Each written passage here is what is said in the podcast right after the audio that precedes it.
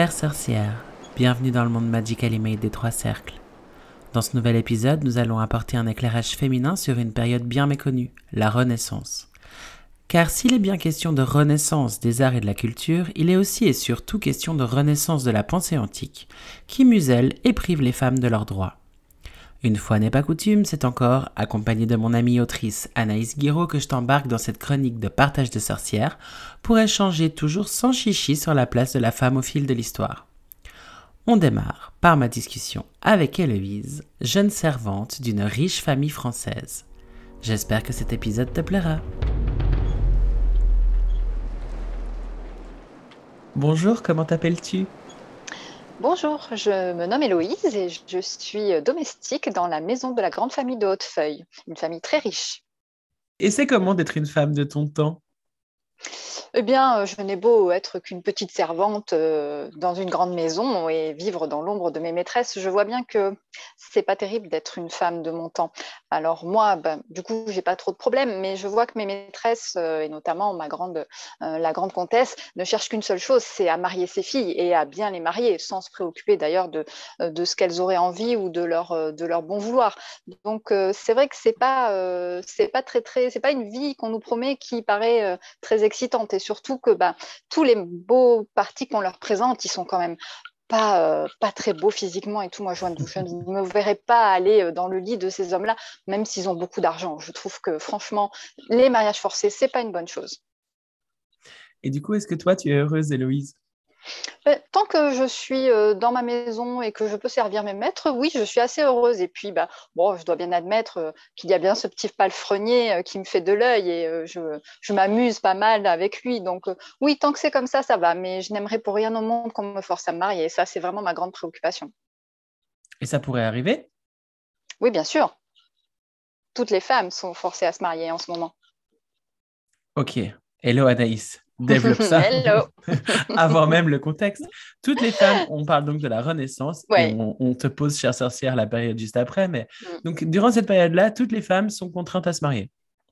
Effectivement, euh, on oublie euh, les bonnes résolutions euh, que nous avons connues pendant le beau Moyen Âge et qu'on a explorées dans notre podcast sur la question, à savoir que l'Église avait impérativement imposer le consentement des deux époux au mariage et également prohiber les mariages forcés qui sont interdits. Donc ces lois-là restent en place, mais à, cette époque, donc euh, nous sommes entre le 15e et le 17e siècle, l'époque dite de la Renaissance, euh, eh bien les mariages forcés font un retour en force. Il y a vraiment un retour sur le devant de la scène de la perte pour les femmes de leur autonomie et ça passe notamment par tous ces mariages qui sont des mariages de, de, oui, des mariages forcés, des mariages de composition des mariages d'alliance politique très souvent quand on est dans une famille plus noble, ou même un simple mariage de raison quand on est une femme de, on va dire, de conditions moyennes pour s'assurer eh bien, une vie à peu près euh, correcte.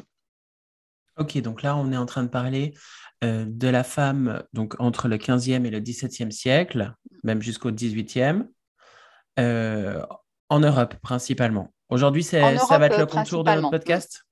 Ça va être tout à fait le contour, puisqu'on nomme Renaissance effectivement cette période qui démarre un petit peu à la fin du, XIVe siècle, hein, surtout en Italie où ça démarre un petit peu plus tôt, et qui, via euh, les velléités notamment euh, de conquête de Louis XII d'abord et ensuite de François Ier, essaimé dans toute euh, l'Europe et principalement dans les cours françaises et italiennes qui vont vraiment mettre en avant ce nouveau, ce renouveau de la pensée antique. Quand on dit Renaissance, c'est vraiment la Renaissance de cette pensée antique et surtout de la pensée romaine. On remet sur le devant de la scène euh, euh, des, auteurs antiques comme Sénèque, comme Protagoras, ou comme encore, euh, j'ai mangé son nom, je ne sais plus comment il s'appelle. Et donc, on remet sur le devant cette pensée antique et l'homme qu'on avait un petit peu laissé en arrière au beau Moyen Âge, redevient la mesure de toute chose. Mais l'homme, pas en tant que personne humaine, hein, en tant que l'homme en lui-même. Et donc, par là, euh, on va euh, retrouver un effacement de, euh, la, de la condition de la femme. C'est une période qu'on connaît tous parce qu'elle est foisonnante au niveau de l'art, au niveau de la musique, au niveau de la culture, au niveau de la peinture, au niveau de la science également. On a de très grands scientifiques comme Leonardo da Vinci qui ont marqué leur époque, on a des peintres, des peintures magnifiques, etc. Mais c'est vraiment doublé de ce recul complet des droits de la femme, avec principalement euh, le retour sur le devant de la scène d'une notion qu'on avait un petit peu oubliée, qui est celle de pater familias, donc le père de famille qui reprend vraiment la main sur toute la famille, et euh, aussi de la loi salique qui va être quand même euh, appliquée de manière très très abusive. Donc on va retrouver un petit peu, une fois de plus, bah, les, trois, les trois figures de la femme plus ou moins hein, qu'on connaît, donc la femme du peuple, hein, la femme euh, normale, hein, celle qui est, qui, est, euh, qui est comme nous, et puis ensuite des femmes plutôt de la haute bourgeoisie ou de la grande aristocratie, des femmes nobles, et là, avec le retour une fois de plus d'une figure que nous avons délaissée pendant tout le Moyen Âge, qui est la figure de la courtisane, avec la multiplication et la mise sur le devant de la scène des maîtresses royales, ce qu'il n'y avait pas pendant la période précédente, puisque l'Église ne tolérait pas euh, vraiment euh, ces choses-là. Donc, on a vraiment ces deux parties. C'est un petit peu cette dichotomie de il faut se marier de force pour faire une alliance politique, pour euh, gagner de l'argent, pour étendre ses terres ou pour avoir une boutique. Et de l'autre côté, on prend des maîtresses parce que bah, comme on ne s'est pas marié par amour, il faut bien faire trouver quand même l'âme sœur. Enfin, les sentiments ne peuvent pas rester captifs autant de temps dans les institutions. Donc on retrouve euh, ce, retour de la courtisane qui est très important. Du coup, moi, ce que je comprends, c'est qu'il y a une espèce de, de, recul de la dureté euh, religieuse euh, durant cette période-là et une plus grande tolérance vis-à-vis, entre autres, des maîtresses, qui effectivement, j'avais jamais réfléchi, mais elles sont totalement exhibées, ce qui n'était absolument pas le cas avant. Pas du tout. Alors, on avait connu Agnès Sorel, hein, mais c'était vraiment une comète, quelque chose de, extrêmement rare et on était quand même sur la fin du Moyen Âge. Là, vraiment, euh, les, figures de courtisanes, les figures de les maîtresses royales vont être vraiment mises sur le devant de la scène et pas forcément pour leur intelligence. Non, pour le coup, c'est clair que maintenant, non, mm. maintenant oui, c'est ce qu'on se disait avant en off. Maintenant, mm. elle, c'était une maîtresse, une courtisane plutôt, euh, bah, d'ailleurs, qui a, été avec euh, Louis XIV pendant 18 ans, c'est mm. de ma part. Ouais, c'est la dernière. Mais euh, on parlait d'une autre avant, celle de l'affaire des poisons, dont tu vas parler plus tard. C'est qui déjà? mm, mm. C'est euh, de mémoire, c'est la marquise de la, Montespan. Montespan, voilà. Mm. Elle, elle est toujours des pentes. Alors après, ce que nous a légué l'histoire, on ne sait jamais trop si en plus d'être super belle, elle était brillante. Ça, de toute façon, ça arriverait pas jusqu'à nous. On ne saura pas. C'est le cas de c'est le cas aussi de Diane de Poitiers, hein, qui est une figure dont on parlera après, ou encore de Gabrielle d'Estrée, qui était une des maîtresses d'Henri IV. Euh, c'est des femmes qu'on a toujours vantées pour leur très très grande beauté. Mais euh, peut-être que Diane de Poitiers était super intelligente euh, et bah, on ne sait pas. ouais. Donc du coup, les femmes à la Renaissance, total recul des droits, mais aussi de leur position sociale. Mm. Et puis, ben, on se retrouve à nouveau dans la femme super belle, la femme de pouvoir, dont j'imagine on n'a pas une très bonne image, et puis ben, la femme du peuple qui a pas trop de, pas trop de droits. Moi, je lisais en, préparation du podcast, euh, je me disais, mais c'est dingue, il n'y a pas une seule femme peintre qui est arrivée jusqu'à nous, ou, Très peu. Mm. vraiment peu. Et à, la fin, à la fin. Mm. Et moi, j'ai appris qu'en fait, elles avaient carrément pas le droit d'être dans les ateliers, à moins qu'il y ait vraiment une validation explicite mm. euh, du père, du frère, de l'oncle, enfin comme d'hab. Et ouais, bon, bah ok, vu comme ça, on ne peut pas faire partie de l'histoire, en fait. Non, et ça commence, euh, c'est exactement ça, et ça commence par un truc tout simple. Donc, on avait laissé parfois, on avait laissé au Moyen Âge, euh, parfois nos, petites, euh, femmes, et notamment, bah, si on se souvient, on l'adore, Dame Pernelle, on la cite souvent, notre petite tisserand de, de, Béziers, propriétaire de sa boutique, mariée à son apprenti, enfin vraiment membre de sa corporation, voire présidente de sa corporation, directrice on les avait laissés quand même dans cette, euh, ambiance-là, artisane, euh, maçonne. Hein. elle montait les, remparts après les guerres, elle travaillait dans les cathédrales. Enfin voilà, on avait vraiment des femmes très actives. Et euh, là, on se retrouve ben, avec carrément tout l'inverse. Et ça commence par les corporations qui vont, au, début du XVe siècle, évacuer totalement les femmes des fonctions d'artisanat et des métiers. Et par exemple, euh, à Strasbourg, euh, dans le tissage particulièrement, puisque les femmes sont très nombreuses dans les activités d'ateliers de, tissage, euh, les femmes sont très en justice par leurs concurrents masculins et sont éjectées tout simplement des corporations. On leur va même jusqu'au début du XVIe siècle à leur interdire leur métier. Donc toutes les femmes qui étaient dans l'artisanat, dans la construction, dans le tissage, dans le commerce vont se voir interdire purement et simplement d'exercer leur métier. Et par exemple, les béguinages, dont on a beaucoup parlé, hein, mhm. ces, institutions où euh, toutes les femmes de conditions, euh, quelles qu'elles soient, pouvaient euh, venir travailler, faire un métier, apprendre des choses, vivre en communauté, vont être accusées de concurrence déloyale et ils seront fermés les uns après les autres jusqu'à la fin du XVIe siècle où il n'y en aura plus du tout. Donc on est vraiment dans cette perte de la main des femmes et ça commence, comme très souvent, par les priver bah, de leurs ressources de façon indépendante. Elles peuvent plus gagner leur vie, elles peuvent plus exercer leur métier, elles sont du coup forcément sous la coupe de leur mari. Et en 1514, la coutume officielle de Poitou, du Poitou va introduire l'incapacité juridique de la femme mariée. Donc à partir de 1514, et ça va se répandre dans toute l'Europe, les femmes ne pourront plus signer un contrat sans l'assentiment de leur mari, acheter quelque chose sans l'assentiment de leur mari, etc., etc. Et on va généraliser cette vision qui est aussi reprise de euh, celle d'un juriste romain du IIIe siècle qui s'appelle Ulpien et qui a été le premier à utiliser l'expression imbecilitas sexus, sexe faible. Et donc, on va reprendre cette expression pour désigner la femme comme étant une mineure, une incapable de nouveau juridique. Elle n'a plus euh, le droit de rien faire et cette régression, ben, elle va durer quasiment presque jusqu'au XXe siècle, une fois que ça va être inscrit. Ça se fait aussi avec l'aval des universités et des grands textes des humanistes. Et par exemple, à l'époque, il y a l'équivalent du dictionnaire Larousse aujourd'hui, qui s'appelle le dictionnaire de Louis le Nain, et qui définit la famille comme étant un ménage composé d'un chef et de ses domestiques, à savoir femme, enfants et serviteurs. Donc la femme, elle est reléguée au rang d'enfant et au rang de serviteur.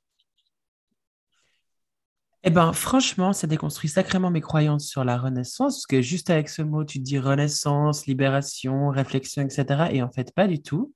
Au contraire, privation et, euh, et, asservissement pour les femmes. Et ça me fait mm. tellement marrer. Je ne sais pas si j'en avais déjà parlé dans ce podcast. ça me fait rire jaune comme toujours. Hein. Mais euh, ma voisine, qui est une dame euh, âgée, m'a donné des livres. Je collectionne les livres euh, sur la cuisine. J'aime bien les livres vintage. Je, je, je, rêve de faire un Yule avec que des plats vintage. voilà. Et l'une des premières pages, c'est une recette d'un truc au fromage pour votre seigneur et maître livre des années 60 où c'est marqué ça. Faire plaisir à votre seigneur et maître. Alors, c'est devenu une blague hein, chez nous avec mon mec, mais elle est encore une blague où on, rit en étant un petit peu. Ouais, on rit jaune, quoi. On rit jaune parce que du coup, effectivement, à l'époque, bah, c'est la condition de quasiment toutes les femmes, hein, qu'elles soient. Euh, voilà, on avait notre petite Héloïse en début de podcast qui nous disait oh là, moi, je veux pas me marier, je vois que des mariages forcés, mais c'est vraiment ça. Donc, et en plus, il faut s'imaginer se marier de manière forcée pour euh, plaire à ses parents, pour euh, une alliance politique quelconque ou pour euh, des terres ou de l'argent, et en plus devoir être totalement dépendante de cette personne qu'on ne connaît pas et qu'on n'aime pas.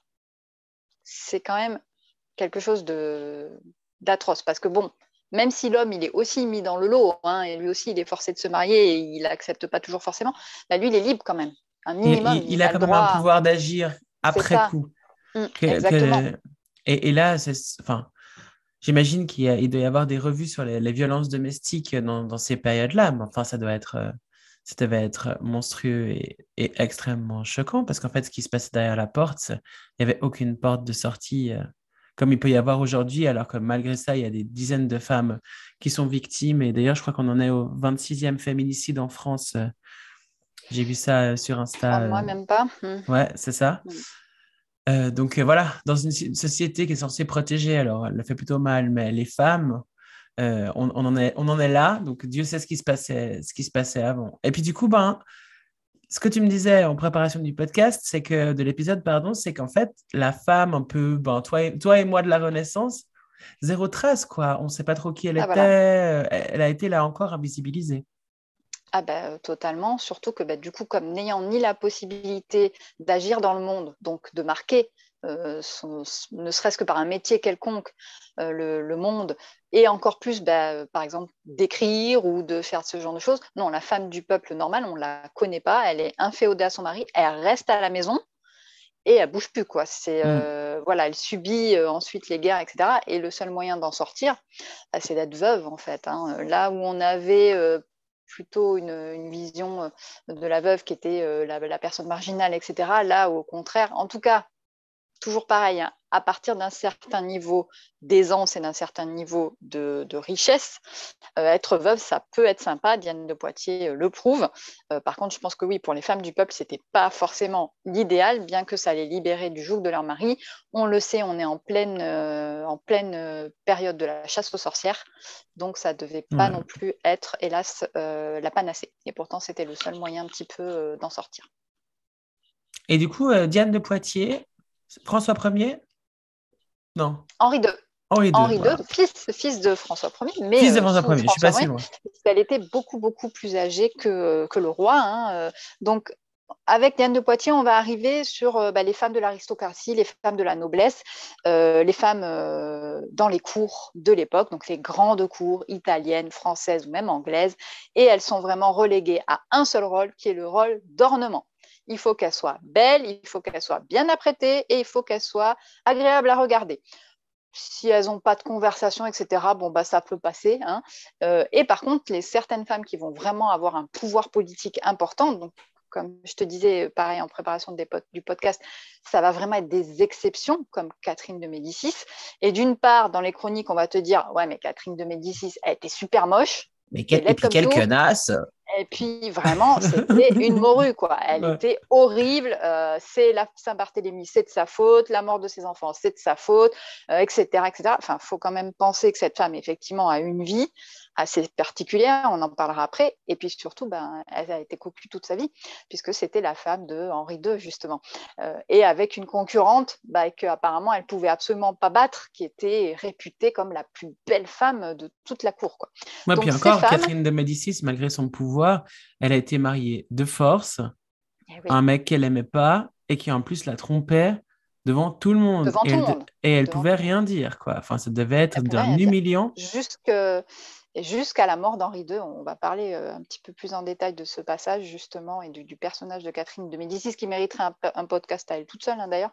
Mais euh, oui, c'est vraiment ce côté, euh, la femme de pouvoir, c'est souvent une femme trompée et souvent derrière, on va vraiment lui forger une légende noire, on va la faire plus mauvaise que certainement elle n'était parce que c'était quand même des femmes qui souffraient.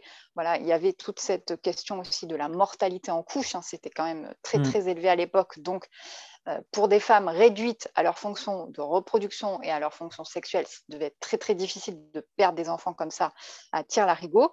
Et euh, ça va se retrouver dans l'art. Donc dans l'art, on va totalement abandonner ces figures un peu androgynes hein, qu'on avait dans l'art médiéval, avec des, visages très ronds, très fins, et pas beaucoup de, corps, ou en tout cas un corps pas forcément très féminin. Euh, les vierges sacrées hein, sont plutôt, euh, euh, erratiques, un petit peu comme ça. Avec là, pour le coup, on va substituer des formes vraiment beaucoup plus rondes, beaucoup plus voluptueuses. On va pas hésiter à montrer les seins, les fesses, etc. Donc l'art va absolument sexualiser à fond le corps de la femme. Il n'y a qu'à regarder un Rubens pour s'en convaincre. Et, et, du coup, il y, il y, a ce côté un petit peu rond parce que c'est l'époque où on découvre le sucre ramener euh, du Nouveau Monde. Et les femmes prennent un petit peu de, forme, euh, comme les hommes d'ailleurs, très certainement. Mais bon, comme on monte plus hein, les femmes à poil que les hommes dans les tableaux, euh, et sans forcément le prétexte mythologique hein, que, qu'on utilisait avant, les scènes qui rappelaient Apollon et compagnie pourchassant Daphné, par exemple, très belle scène de viol. vraiment, on retrouve cet art un petit peu comme ça et cette, cette, sexualisation totale du corps des femmes. Et toutes les femmes vont vouloir imiter bah, les, les, les mannequins, les influenceuses de l'époque, donc Diane de Poitiers par exemple, ou Gabrielle d'Estrée, la, euh, la maîtresse d'Henri IV. Et qu'est-ce qu'il faut pour être belle? Principalement, il faut être très blanche, très très pâle, un fond très haut, donc on s'épile le front, on s'épile les cheveux, et, euh, ce teint très blanc va s'obtenir par des cosmétiques qui sont extrêmement dangereux pour la santé. C'est le fameux euh, cosmétique au plomb? Le blanc de céruse. Tout à fait. C'est lui, hein C'est lui. Donc les femmes vont se plâtrer avec ce blanc de céruse qui est en fait un mélange de plomb et soit de vinaigre blanc, soit de citron. Donc c'est du plomb qu'on s'applique par couche. Euh, le meilleur exemple de ça, c'est Élisabeth Ier, qui était toujours très très blanche comme ça, avec des couches très importantes de blanc de céruse. Et ce blanc de céruse, bah, c'est très toxique et notamment ça ronge la peau à force d'en mettre. Et donc la peau est attaquée. Donc on va en remettre une couche pour pas que ça se voit. Et c'est un cercle vicieux, c'est terrible. mais ça va être un cosmétique qu'on va utiliser jusqu'au XVIIIe siècle. Hein. C'est vraiment un mélange qui ne va jamais être détrôné. Et il y a des dizaines et des centaines de femmes dans les cours qui vont mourir d'intoxication au plomb, euh, donc du saturnisme notamment, à cause de ce blanc de céruse, à cause de cette mode d'être hyper blanche. Euh, enfin, c'est juste une catastrophe. L'autre euh, super truc qui nous vient d'Italie, c'est la belladone. Donc la belladone, c'est une plante qui, en pommade ou en goutte, a la capacité de dilater les pupilles. Et donc, ça donne aux femmes un, comment ils disent, un regard qui imite le, regard de désir. Voilà, que paraît-il que quand tu as. Tu, un regard inexpressif, comme ça, un peu dans, un, un peu, inexpressif, un, peu... brillant. Voilà, c'est ça. Et ça, ça les excite à fond. Et donc, belladone, ça vient de, dans l'italien belladone, hein, les, les, belles femmes, donc avec les yeux comme ça, sauf que la belladone, c'est très toxique et ça rend aveugle. Donc les nanas vont se mettre des gouttes et puis de la pommade sur les yeux pour avoir ce, regard comme ça, puis voilà, ça va, les rendre aveugles. Donc on, a vraiment des, super recettes cosmétiques et de, beauté, et notamment bah, Katharina Sforza, dont on a déjà aussi euh, rapidement évoqué euh, le nom. Euh, c'était une pro de la cosmétique, ça aurait été une influenceuse Instagram sur aujourd'hui, et elle a écrit un, bouquin qui s'appelle Liber des Experimentis Katharinae Sforziae, le livre des expériences de Catherine Sforza, où elle explique bah, toutes les expériences qu'elle a fait sur les cosmétiques et aussi euh, pour la médecine. Voilà, tout ce qu'elle avait trouvé, les tisanes, etc., euh, euh, qu'elle avait réussi à récupérer et aussi des poisons. Voilà, donc on est vraiment dans un petit peu ce, ce melting pot de il faut être belle et en même temps, c'est tellement avec des produits tellement toxiques. pareil pour la décoloration des cheveux, c'est très à la mode. Il faut être très blonde donc, les femmes se décolorent les cheveux principalement avec deux choses, de l'urine et euh, de la fiente de pigeon, parce que dedans, il y a de l'ammoniac. Donc, il faut imaginer les nanas de l'époque avec euh, les trucs sur la tête, plein d'urine et de, trucs de pigeon en plein soleil pour se décolorer et devenir blonde. Et c'est de là que vient le fameux blond vénitien. Ça donne cette couleur-là. voilà. Donc, ouais, des, cosmétiques super. Donc, on est vraiment dans cette mise en avant de, du corps des femmes, cette sexualisation, et ça mène à des extrêmes, euh, des extrêmes catastrophiques. Quoi. Improbable. Mm, mm. Et les poisons, ça me fait penser, la femme sorcière. Que, comment, Comment elle est la femme sorcière euh, eh ben, On ne la trouve pas parce que nous sommes en plein dans la chasse aux sorcières. Donc, euh, ben, la pauvre, malheureusement, soit elle est vraiment sorcière et, elle est au bûcher, soit elle n'est pas vraiment sorcière, comme on l'a vu, et elle est quand même sur le bûcher. Donc, euh, c'est vraiment quelque chose de très, de très compliqué. et surtout, ben, ça va de pair avec le fait de priver les femmes de la possibilité d'étudier ou de, venir, euh, de s'instruire, voilà, d'aller euh, à l'école, d'aller, voilà. Donc, on sait qu'il y a déjà toute cette population de femmes, de sages-femmes, etc., qui, d'une part, est interdit d'exercer son métier, d'autre part, finit en grande majorité sur les bûchers ou dans les cachots. Donc, on prive les femmes de leur soutien médical principales, notamment les femmes du peuple, d'où cette mortalité infantile qui euh, augmente très fortement. Et euh, en même temps, on les prive euh, de toute éducation. Donc, elles ne savent pas, je pense que même elles-mêmes, elles ne savent plus comment fonctionne leur propre corps, comment, comment ça fonctionne pour accoucher, etc. Elles sont totalement dépendantes euh, des médecins et des, euh, et des chirurgiens de l'époque. Hein. Il faut imaginer euh, Ambroise Paré, qui était le, chirurgien de cour. Il y avait quand même des méthodes pas très humaines. Hein. C'était quand même assez spécial. Et surtout, ben, cette histoire aussi de, mariage forcé démontre que va reléguer les femmes au rang de, de jolies idiotes. Et ça, on le voit très très bien dans euh, les pièces de Molière. Molière, euh, en fait, moi j'aimais beaucoup, euh, quand j'étais jeune, les pièces de Molière, je trouvais ça super sympa, les fourberies de Scapin, etc. J'en ai eu plusieurs. et en fait, maintenant, quand je lis par exemple L'école des fans, je ressens vraiment toute la misogynie qu'il y a derrière, c'est quelque chose d'incroyable. Après, il le dit, il l'écrit lui-même, hein, puisque c'est dans les communes des femmes où on dit euh, du côté de la barbe et la toute-puissance. Donc, on a bien compris que c'est bien l'homme qui mène la baraque. Et même dans les femmes savantes, on tourne en ridicule ces femmes qui veulent s'instruire même en s'instruisant, elles peuvent devenir que pédantes et que chiantes. quoi. C'est pas leur rôle d'apprendre des trucs et de tenir la conversation. Franchement, ça sert à rien qu'elles soient belles et puis qu'elles se taisent. quoi. Euh, et surtout qu'elles se soumettent bien à leur mari, hein, puisque euh, c'est bien ce que dit euh, Henriette à, Armand dans, l'école des femmes. Il nous faut obéir, ma sœur, à nos parents. Un père assure nos voeux, une entière puissance. Voilà, donc on passe du père, pater familias, à son mari. Et vraiment, on ne trouve pas cette figure un petit peu de, la femme, euh, de la femme sorcière. Ou alors, on va la retrouver chez certaines femmes nobles, mais ça va servir à les décrédibiliser dans mm. leur exercice du pouvoir. ça, fait l'image de la, de la méchante sorcière qui, si elle est là, si elle a un peu de pouvoir, ça peut pas être juste parce qu'elle est intelligente ou au bon endroit, c'est vraiment parce qu'elle a, elle a fait des sorts et des trucs pour, euh, pour arriver à ses fins. C'est ça l'idée c'est ça l'idée. C'est donc, on a évoqué euh, tout à l'heure la marquise euh, euh, Madame de Maintenon, qui était une maîtresse de Louis XIV, et il y a eu une très grande affaire, effectivement, des poisons avec la sorcière, la voisin, qui a été ensuite traduite en justice, et où on a découvert qu'apparemment, elle faisait des rituels pour continuer de s'octroyer les faveurs du roi, etc. Effectivement, on a pensé que une femme belle qui était arrivée à ce niveau-là, elle pouvait pas euh, garder les faveurs du roi sans faire des horreurs, sacrifier des bébés, enfin se baigner dans le sang. Enfin, il y a vraiment eu tout un truc comme ça, et donc euh, empoisonner euh, un tel et un tel qui lui posait problème. Donc c'est vraiment un petit peu cette ambiance-là de, en plus, dans une ambiance de cours, je pense totalement euh, à la fois débridée et à la fois en même temps suspicieuse. Vraiment, il y a parano. Je pense que tout le monde était euh, plus ou moins en train de regarder ce que faisait le voisin et cette ambiance très enfermée. Hein, ils sont dans des grands palais, que ce soit le Louvre, que ce soit Versailles, ils sont quand même très renfermés sur eux. Et c'est ce qui va causer la perte hein, des monarchies, c'est qu'ils sont trop éloigné du peuple par rapport à ça. Mhm. Donc je pense qu'à ce côté en plus parano qui, qui joue beaucoup. Et, euh, et, on sait par exemple que Catherine de Médicis, ça se verra beaucoup reprocher euh, ça. Alors Catherine de Médicis, on va quand même en parler, c'est euh, une des grandes, grandes femmes, figures de femmes de la Renaissance.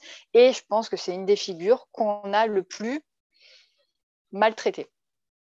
Euh, déjà, elle arrive après, euh, après euh, à la cour de François Ier quand, Henri II est encore jeune. mais François Ier, il a déjà lui totalement institutionnalisé le fait d'avoir des maîtresses. Il en a eu plusieurs, dont la comtesse de Chambord, qui était Françoise, une très belle femme. Mais c'est ça, c'est pour ça. Alors, attention, pardon, parenthèse. Mm. Avant, tu as dit maintenant, et c'est Madame de Montespan. Je corrige juste parce qu'on s'était planté déjà et on s'est replanté. Mais du coup. C'est Madame de Montespan, la, la, Montespan. La Montespan. Mais du coup, j'ai confondu tout à l'heure euh, Henri II et François Ier parce que justement, Diane de Poitiers, je la mettais à Chambord. Mais en fait, non, pas du tout. C'est pas elle à Chambord. Alors, c'est elle et c'est pas elle. Euh, Diane de Poitiers, elle est, elle est beaucoup plus âgée qu'Henri II elle a commencé à apparaître à la cour euh, sous François Ier. et elle est, ah, veuve elle est veuve assez jeune hein, de, son mari, c'est une comtesse de Valentinois. Elle est veuve assez jeune, donc elle reste à la cour, elle ne se remarie pas. Et en fait, euh, il y a un épisode où François Ier, après la terrible défaite de Pavie, euh, est fait prisonnier par, par, Charles Quint de mémoire, et donc est amené, enfin doit se rendre. Et à la place, à sa place en prison, il envoie ses enfants donc le futur François II et Henri II, qui sont prisonniers, mais pendant des années et des années. Il va quasiment oublier ses fils hein, euh, qui vont rester en tôle euh, en Espagne. Alors ils sont pas maltraités parce que c'est des princes de sang royaux, puis c'est une, c'est une euh, rançon. Mais ils sont pas hyper bien non plus traités. Hein. Ils sont quand même enfermés, ils ne voient pas le jour. Enfin bon, c'est terrible. Et le jour de leur libération, la première personne que va voir Henri II, euh, je ne sais plus quel âge il a, mais il est encore enfant à l'époque, ben, c'est Diane de Poitiers qui est venue les chercher pour s'occuper des petits princes euh, tout choqués, et puis ben, surtout qui parlent qu'espagnol et qui connaissent plus un mot de français, puisqu'ils ont passé des années vraiment, mais de très longues années en captivité en Espagne. Donc, elle est là un petit peu bah, pour les rassurer, pour une figure maternelle qui va les aider, etc. Et Henri II va garder toute sa vie cette image-là. Et ça va être le grand, grand, grand amour de sa vie, malgré une très grande différence d'âge. Donc, non, elle commence quand même à être présente sous François Ier. Hein. Ce n'est pas, pas, exceptionnel. Et justement, euh, quand Henri II va être en âge de se marier, François Ier va négocier avec euh, Lorenzo II de Medici, donc le, prince de, Florence, euh, le mariage de sa fille, Caterina di Medici, Catherine de Médicis, avec son fils cadet, le futur Henri II. Parce que François II va mourir très jeune. Euh, là aussi, on ne sait pas bien s'il a été empoisonné ou pas, mais sa mort est un petit peu mystérieuse. Mais il va mourir euh, juste après euh, être monté sur le trône, peut-être même avant, je me souviens plus très bien, mais bon, bref, c'est une catastrophe et donc Henri II va devenir roi. Et donc on amène cette fille d'Italie, euh, cette fille un peu ronde, de qui est pas très à l'aise avec son corps certainement, qui débarque de la cour de Florence où tout était merveilleux, beau, incroyable, pour arriver dans ce panier de crabes qui est certainement la cour de François Ier. François Ier aime beaucoup sa bru. Il aime beaucoup, beaucoup sa bru. Il fait tout pour qu'elle se sente bien, mais il voit bien que bah, elle n'aura jamais les atouts physiques euh, de Diane de Poitiers. Et donc, entre les deux femmes, ça va être une lutte euh, un, petit peu, euh, un petit peu de tout temps, mais que Catherine ne gagnera qu'une fois Henri II mort. donc, elle, va, elle va quand même lui donner trois fils et d'autres enfants, d'autres filles, notamment la fameuse Margot, mais euh, là aussi, elle n'aura pas de bol avec ses enfants. Ils vont tous mourir euh, les uns derrière les autres. Et donc Henri II décède lors d'un tournoi euh, où il se bat à la lance contre le duc de Montgomery. Et en fait, elle n'arrête pas de lui dire qu'il faut arrêter le tournoi. Elle a un pressentiment, on va dire. Voilà. Elle a un pressentiment, il fait très chaud, le roi casse sa lance, Montgomery casse sa lance, mais le roi veut quand même continuer. Et surtout, le roi se bat avec le chiffre qui le représente lui et Diane. Donc quand on regarde le chiffre d'Henri II, c'est un H avec dedans, on pourrait croire qu'il y a un C. C'est censé être Henri et Catherine. Mais quand on regarde un petit peu de biais, on voit que ça fait un D et c'est le D de Diane. Et donc ça, c'est juste une humiliation à chaque fois pour, pour Catherine qui est terrible. Et donc elle lui demande d'arrêter le, tournoi sur la foi de, cette, de ce pressentiment qu'elle a. Et il ne veut pas et il va se prendre euh, le morceau de lance cassé de Montgomery dans l'œil et il va mourir euh, atrocement, dans d'atroces souffrances, euh, plusieurs jours après. Et là, Catherine tient sa revanche sur sa rivale. Elle va lui reprendre tout ce que Henri II lui a offert, notamment certains joyaux de la couronne, ses possessions aussi, et elle va la renvoyer dans son château de Valentinois, au fin fond du Poitou, en lui disant voilà, Tu restes là-bas, tu ne reparais plus jamais à la cour, je ne veux plus jamais te voir, tu n'as plus de pouvoir, dégage. Et donc, Diane de Poitiers, bah oui, euh, euh, bah, subira cette, cette, humiliation que d'autres ont subi avant elle. Alors, par exemple, Gabrielle Destré, euh, après, elle a eu du bol, elle est morte en couche, donc elle n'a pas subi ça. Mais par exemple, la Françoise de Chambord, elle, elle a été répudiée par François Ier, enfin, elle n'était plus sa maîtresse en titre. Et son mari, fou de rage d'être cocu royal, l'enfermera jusqu'à la fin de ses jours dans une tour. Donc vraiment, ce n'est pas, euh, pas euh, une, position enviable hein, d'être non plus euh, maîtresse royale, à moins qu'on arrive à bien s'en sortir. du moment où le roi meurt, ou soi-même on perd l'affection royale, mmh c'est foutu derrière, hein, c'est vraiment foutu. Donc Diane de Poitiers, elle, exilée dans son château à Annette, elle, elle, mourra quand même à l'âge de 67 ans. Et typiquement, bah, c'était une personne qui n'utilisait pas de blanc de cérus jamais. Donc voilà, elle, avait gardé peut-être ce teint euh, si frais que les autres n'avaient pas puisqu'elle se tartinait de plomb euh, toute la journée. Voilà. Donc oh ça, là ça me déprime. Mais c'est très déprimant. Et j'ai découvert, je alors je, connais la, je connaissais la figure de Catherine de Médicis, tout le monde en a entendu parler. Comme je te disais, il faudrait faire un, podcast rien que sur elle. Parce qu'après, il y a quand même l'épisode de la Sainte-Barthélemy, hein, qui est. Qui est euh, C'est vrai qu'on n'a pas parlé trop de la réforme, mais bien entendu que la réforme a influencé aussi cette vision de la femme. Et puis, cette lutte entre les deux visions n'est pas étrangère au recul des droits des femmes. Mais euh, sa devise, à Catherine de Médicis, c'est Lacrimae Inc, Inc de l'or. De là viennent mes larmes et ma douleur. Euh, son emblème, c'est la lance brisée, celle qui a tué son époux. Hein, euh, voilà. Donc, euh, elle va régner, alors, elle va être régente pendant aussi de très longues années. Elle va porter le deuil de quasi de manière quasi permanente, hein, puisqu'elle va perdre aussi ses enfants les uns derrière les autres. donc il faut imaginer, c'est vrai qu'on a accusé cette femme de beaucoup de maux, voilà, on l'a rendue responsable en grande partie de la Saint-Barthélemy. on l'a certainement considérée comme toute sa vie comme une étrangère une italienne, donc mm. une ennemie hein, de la France, euh, mariée à un homme qui ne l'aimait pas, mais qu'elle visiblement quand même pour lequel elle avait des sentiments, euh, confrontée à une maîtresse toute puissante de beauté, etc. On dit, parce qu'au début, leur mariage est sans enfant pendant très longtemps à, Diane de, pardon, à Catherine de Médicis et Henri II, et on dit que c'est Diane de Poitiers qui forçait son amant à lui dire non, non, mais il faut que tu fasses des enfants, donc il faut que tu ailles avec ta femme. Et en plus, il aurait eu une déformation à son pénis et elle lui aurait montré dans quelle position vraiment se mettre pour qu'il puisse faire des enfants avec Catherine de Médicis. Ah ouais, c'est le de l'humiliation. L'humiliation totale. Humiliation totale pour cette femme. Donc, moi, je veux bien qu'on dise qu'elle ait été horrible, qu'elle ait été atroce, qu'elle ait été une manipulatrice, une araignée qui tissait sa toile, etc. On a aussi beaucoup parlé de son goût pour l'occulte et principalement parce qu'elle s'est adjoint les services de nombreux astrologues et un des astrologues les plus connus de son temps, Michel de Nostradam, Nostradamus, mhm. qui sera vraiment très présent à la cour pendant euh, des années, avec lequel elle va beaucoup travailler, parce qu'elle croit beaucoup à ces choses-là, elle tire les tarots, euh, elle est quand même très proche de l'occulte, ce qui n'est pas très étonnant venant d'une cour italienne. Hein, les premiers euh, jeux de tarot, ça vient de, un petit peu de là-bas aussi. donc oui, on lui a coller cette étiquette de la régente noire, euh, la grosse connasse qui manipule tout le monde et qui fait tuer tous les protestants. Euh, et puis, ben, c'est bien fait pour sa gueule, si euh, voilà. Mais il faut se mettre à la place d'une femme comme ça qui arrive dans un pays qui n'est pas le sien, qui se fait toujours traiter d'étrangère, qui est confrontée à une maîtresse toute puissance, à un amant, à un mari qui ne l'aime pas et qui perd ses enfants les uns après les autres.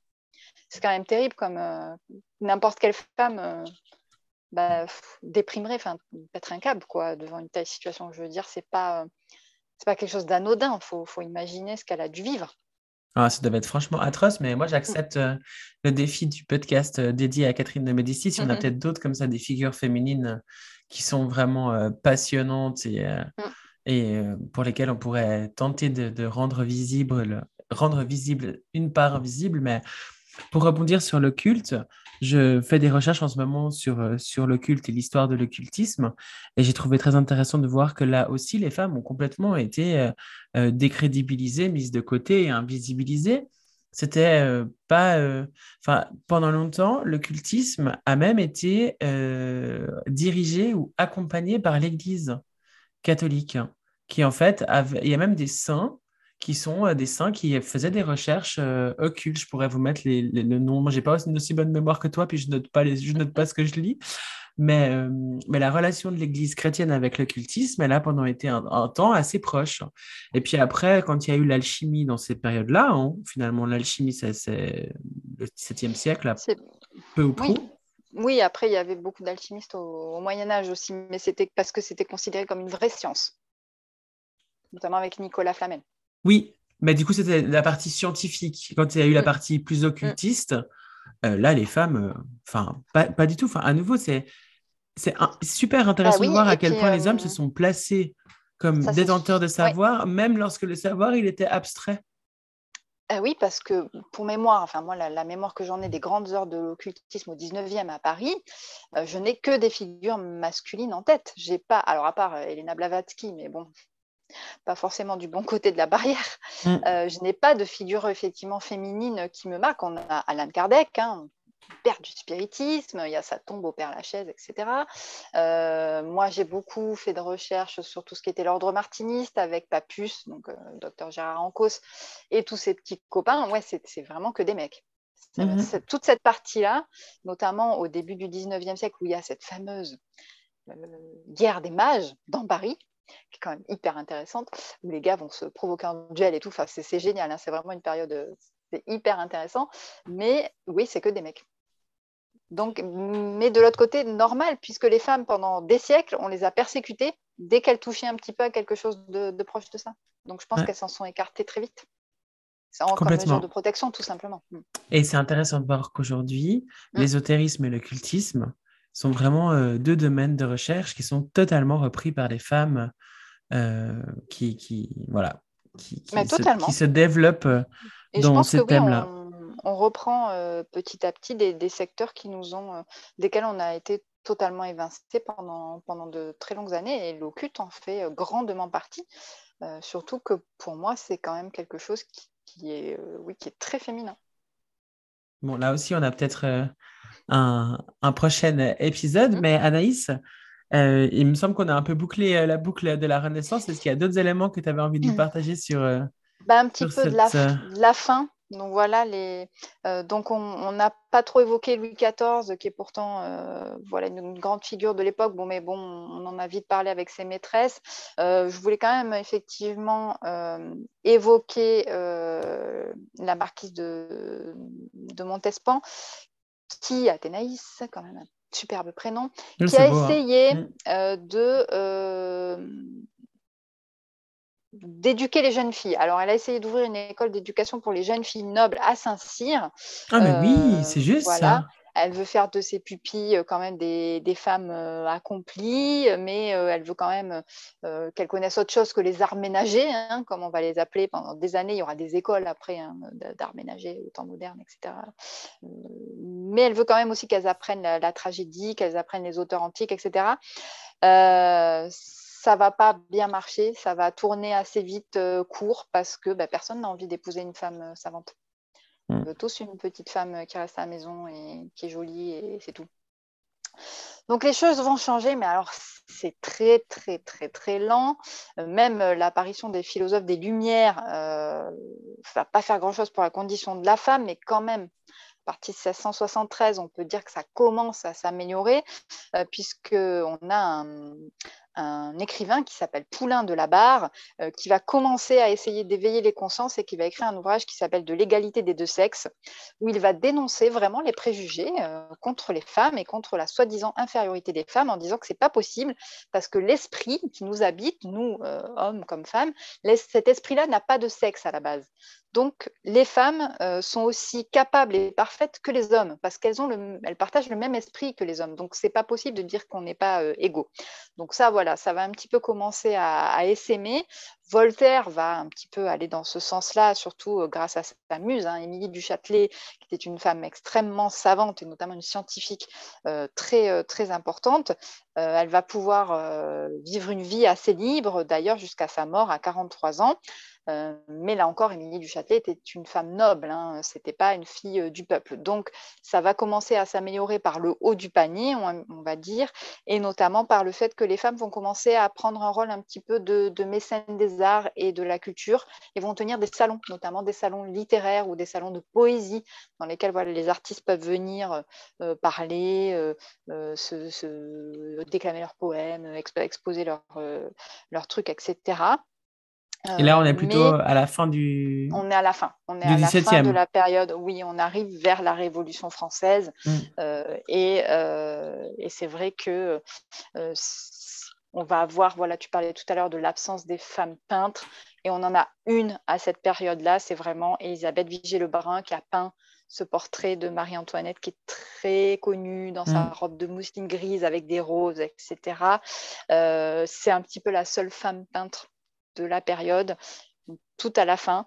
Et puis, euh, voilà, c'est vrai que euh, la révolution va arriver et c'est là que les choses vont de nouveau changer, qu'on va changer de période. Mais toute cette période de renaissance, c'est une renaissance, mais pas pour les femmes, parce qu'en fait, on revient au mode antique de la pensée. C'est ça qu'il faut retenir. Et donc, ben, on l'a bien vu dans notre podcast qu'on a fait sur l'Antiquité, les femmes à l'époque romaine ou à l'époque euh, grecque euh, ne bénéficiaient pas de droits étendus. Et donc, on revient euh, après le mille ans du Moyen Âge où elles sont quand même relativement libres, en tout cas, elles ont des droits, ça c'est sûr. On revient là à une privation totale de droits en commençant, voilà, comme on l'a dit en introduction, par l'absence de travail, l'interdiction de travailler, qui reste euh, de tout temps un marqueur euh, important quand on veut réduire euh, une certaine catégorie au silence. Ouais, et puis je ne peux pas m'empêcher de faire un petit parallèle entre l'interdiction de travailler, la réduction au silence et les peuples migrants. Il est peut-être fait un peu rapidement euh, ce parallèle-là, mais c'est ce que ça me renvoie, hein, de d'accorder des droits différents en fonction de données arbitraires. Mais écoute, Anaïs, merci beaucoup pour tout ce que tu as préparé pour ce podcast. Ce pas forcément des recherches qui sont très chouettes ou des thèmes qui sont très cool à aborder. On est de plus en plus cynique, je sais pas trop. Je me réjouis qu'on le... Je me réjouis qu'on donne peut-être une autre orientation et qu'on parle peut-être de ces de, femmes qui ont vraiment réussi à être mises en lumière. Parce que c'est vrai qu'en fait, on ne se rend pas compte, mais plus on creuse euh, pour donner de la visibilité, plus, plus c'est déstabilisant pour nous, Anaïs et Sarah, en tant que femmes, parce qu'on euh, on se dit, mais purée, on, on, revient de tellement loin, on est confronté à des faits tellement choquants que cette période, elle est vraiment noire hein, pour nous, les femmes. C'est vrai que c'est pas gay. Déjà, on a voilà, toute la chasse aux sorcières qu'on a déjà longuement euh, travaillé, mais c'était parce que c'était dans un contexte vraiment spécifique aussi de, de, contraintes sur les femmes.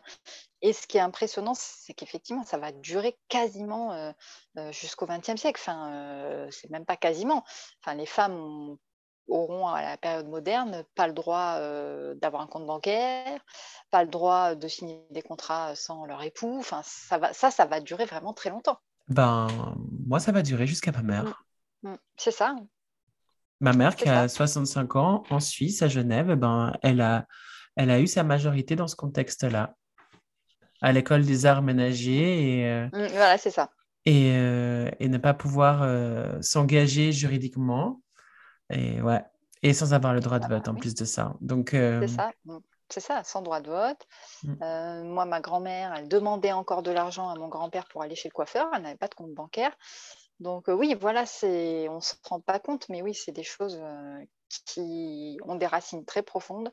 Et je crois que c'est ce qu'on a démontré avec ce, ce podcast, que on nous enseigne aussi d'une certaine une certaine façon de voir l'histoire Mmh euh, chacun qui va penser au sortir de l'école à ce qu'il a appris sur la Renaissance, euh, il va penser à Michel-Ange, il va penser à la chapelle Sistine, il va penser à mmh. Léonard de Vinci, il va penser à Versailles, il va penser à voilà, ces châteaux magnifiques de Chambord, des châteaux de la Loire, etc. etc.